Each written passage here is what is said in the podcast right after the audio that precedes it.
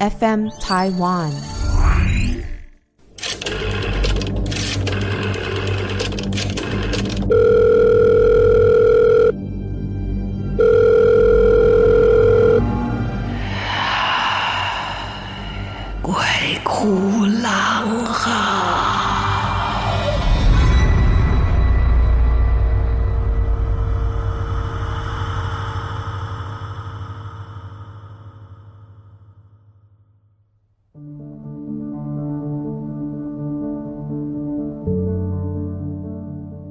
好，欢迎来到鬼哭狼嚎，我是郎祖云。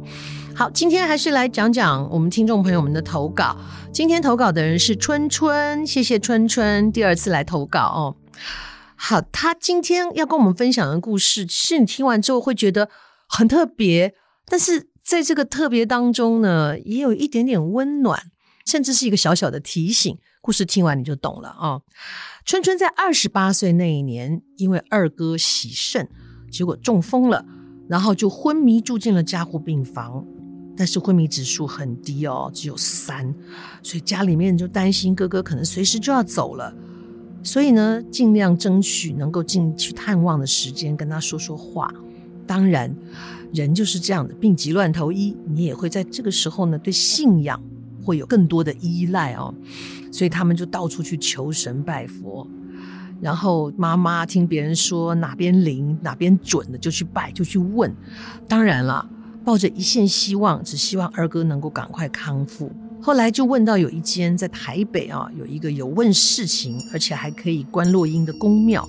一开始只是想去问问，然后就透过机身啊，跟神明说明了哥哥的情况，拜托神明能够救救他。这个时候呢，哎，神明就开示了，就说：“哦，你后兄吼，头壳后边后脑有一个洞。”他心想：“啊，有洞吗？他又没有被撞伤，很狐疑呀。而且他天天都去医院看哥哥，医护人员也没说呀，也不记得哥哥在昏迷前有撞到啊。所以在问完事情之后，第二天又回到哥哥的加护病房，仔细的检查他的头，真的有一个洞，哎。”而且有受伤结痂哦，就问护士说：“哥哥是不是之前有撞到？”护士说：“没有。”哇哦，这也太神奇了吧！好，那个时候呢，到了三月，也不知道哥哥会昏迷多久。第二度去造访这个宫庙的时候，也希望能得到更多的指示跟庇佑。在报名问事情的时候，庙方的服务人员。知道他们的来意，就问他说：“那你们要不要试试看观落阴啊？也许哥哥的魂魄正在迷路中啊，也许可以找到他，把他换回来，也可以顺便看看他自己的姻缘呐，看看你的花丛啊，反正就全家都可以看就对了啦。啊，既然这样，就试试看吧。”有看过这些影片的朋友大概理解啊，在观落阴的时候呢，会绑一个红带子遮住眼睛，然后引路的这个道士或者是我们说叫窦桃，他们会一边念着经啊，一边带领你。一开始，我们的春春半信半疑，想说既然来了，就试试看吧。办事的人啊，窦桃或者道士啊，在念经，然后这边叩叩叩有声音啊。旁边就有人在问：“你有没有看到什么啊？”嗯，春春表示没有诶。他们就一直不停的询问跟引导，比方说：“你有没有看到光啊？有没有看到什么特别的东西啊？有没有看到什么人呢？”后来他真的感觉有光线啊，春春还蛮铁齿的，想说：“哈，布没绑紧嘛，你外面很亮嘛，呵呵，一定会有光啊。”可是，在这个窦桃道士他们不断的引导跟这个叩叩叩的声音之后，就问他：“你有看到神吗？”哎，奇怪了，这时候就看到有个小孩子坐在桌上，他形容的那个小孩的状态坐在桌上。妙方的人就说：“哦，那是你的守护神，他会呢带着你下去。”他所看到的这个小孩神啊，小小的，很可爱，胖乎乎的，然后。他们就要他问这个神明啊有什么需要。这个很可爱的小孩神就说了：“我想要吃饼啊，敲敲敲，哇！”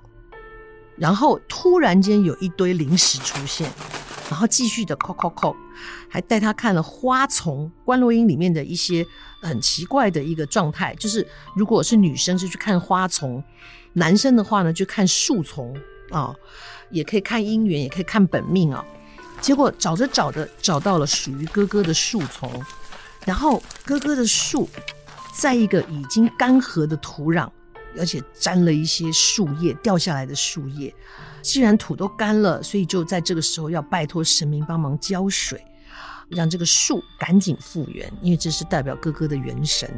说也奇怪，才求完哦，原本干涸的土地就变成湿漉漉的，好像是才刚浇完花一样。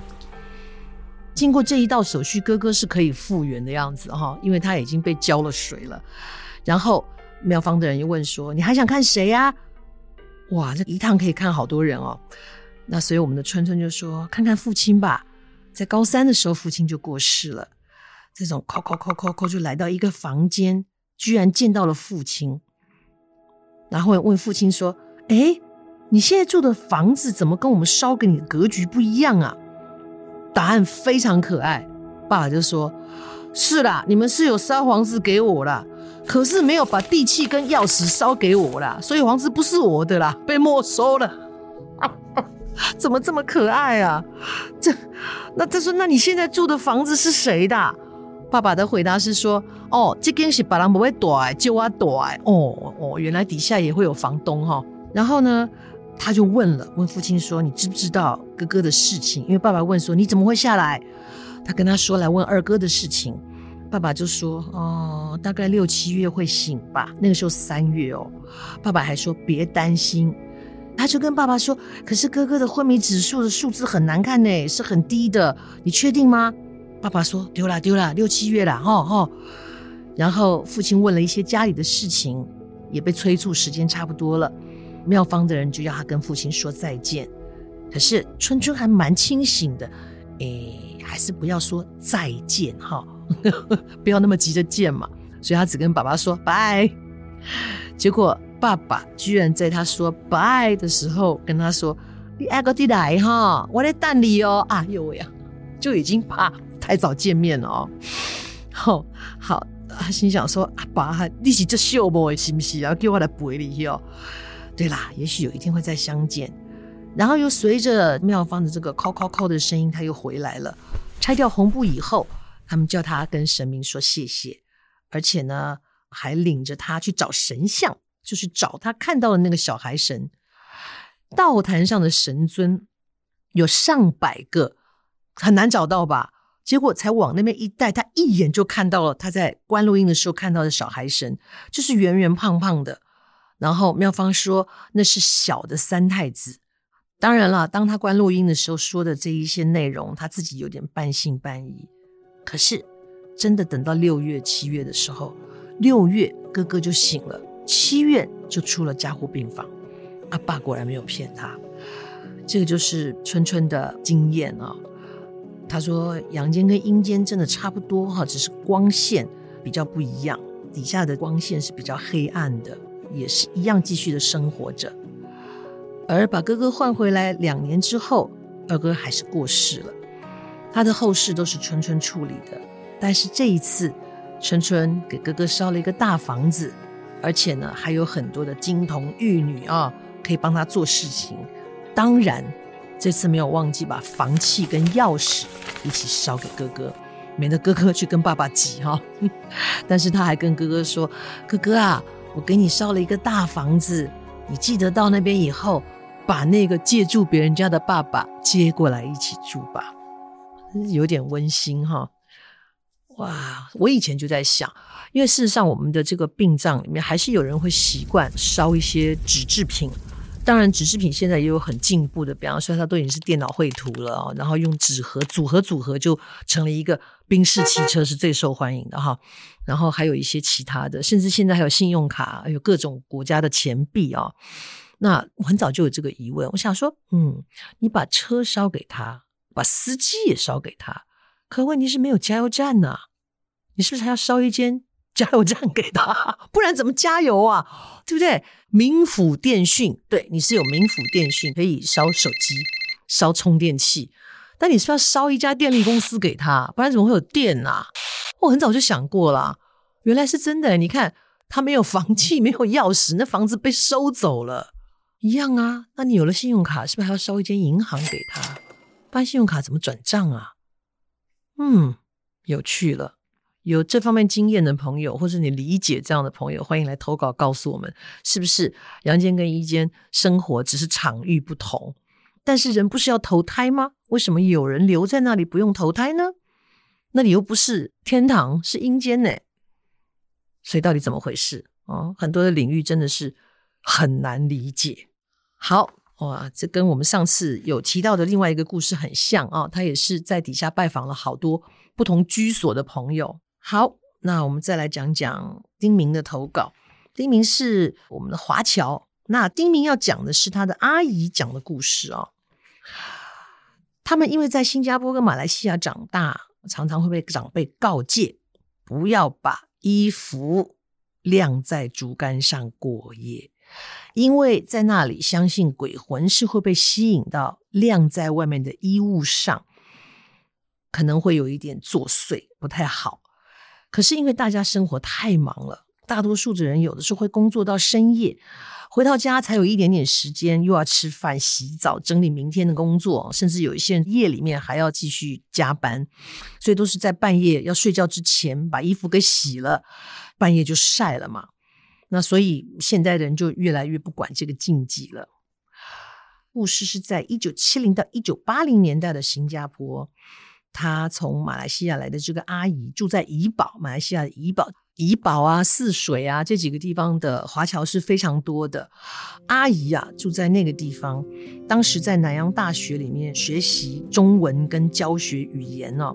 那在新加坡也找到了一个三房的公寓，跟两个大学的同学哈一起分租。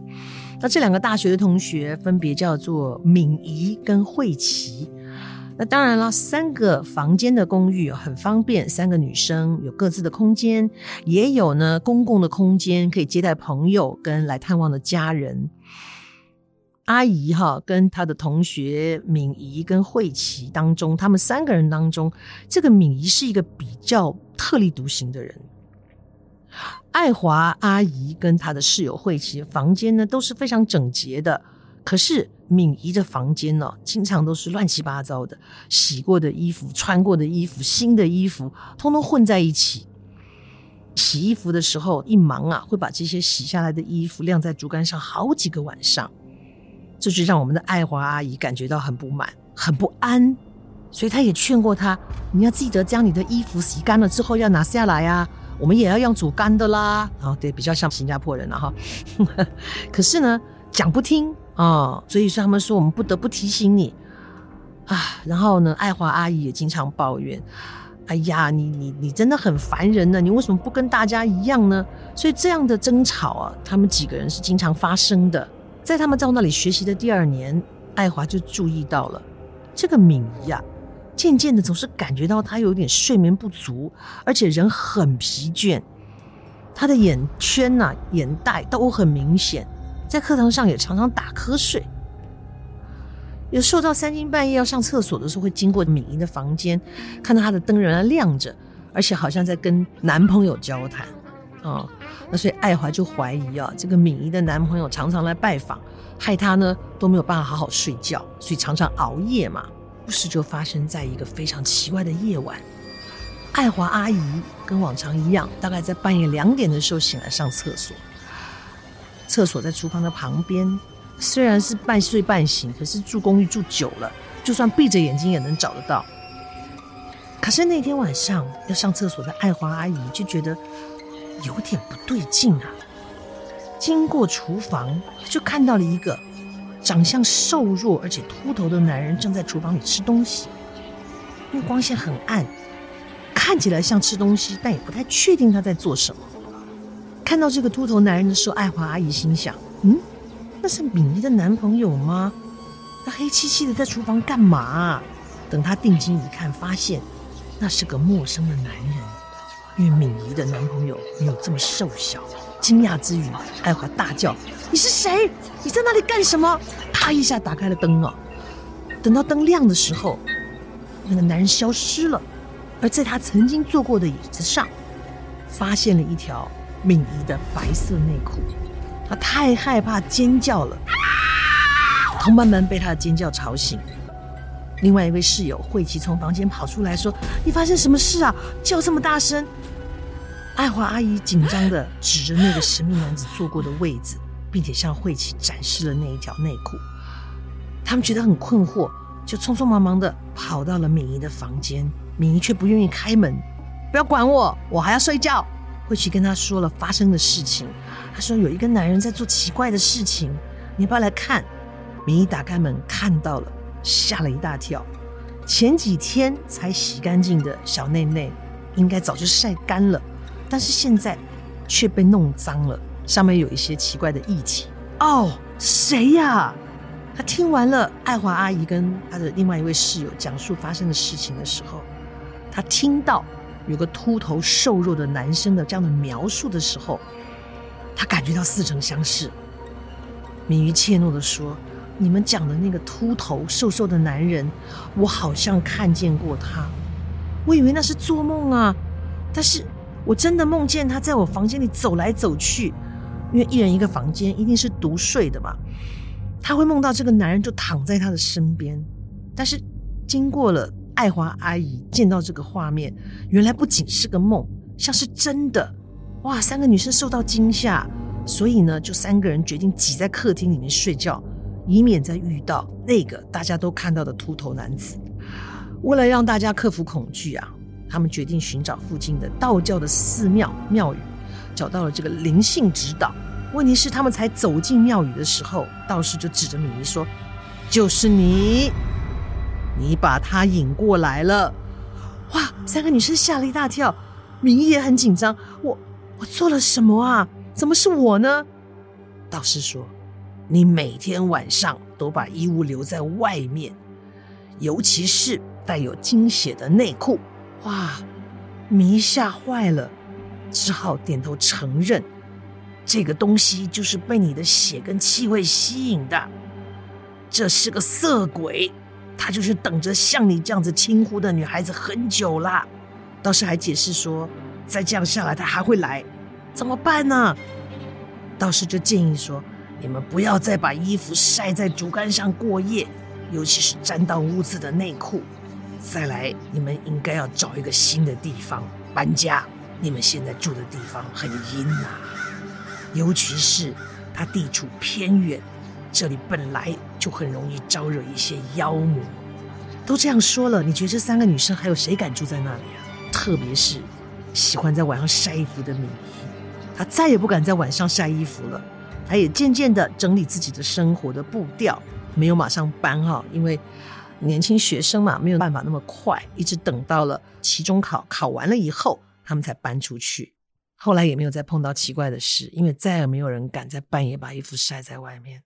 这个故事虽然已经过去了四十年，但是对于说故事的爱华阿姨来说，那些画面依然历历在目。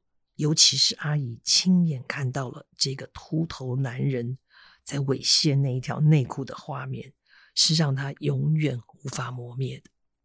可怎么办呢？